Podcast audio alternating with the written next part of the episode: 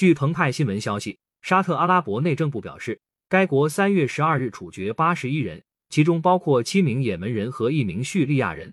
有关罪行涉及加入激进武装组织、持有离经叛道的信仰、谋杀无辜者、暗杀官方人员等。据路透社三月十三日报道，这是沙特阿拉伯数十年来最大规模的处决行动。二零二一年全年，沙特处决了六十七人，二零二零年的数字则为二十七人。沙特内政部声明未提及此次处决行动的行刑方式。据沙特内政部声明，受刑者中有人对外国恐怖组织宣誓效忠。声明提到的组织包括极端组织伊斯兰国基地组织和也门胡塞武装。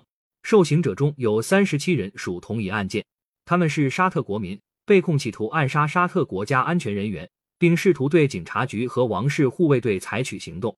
据报道。这一处决行动有可能引起某些人权组织对沙特人权记录的批评。沙特长期否认这类指控，强调该国通过法律保护其国家安全。感谢收听羊城晚报广东头条。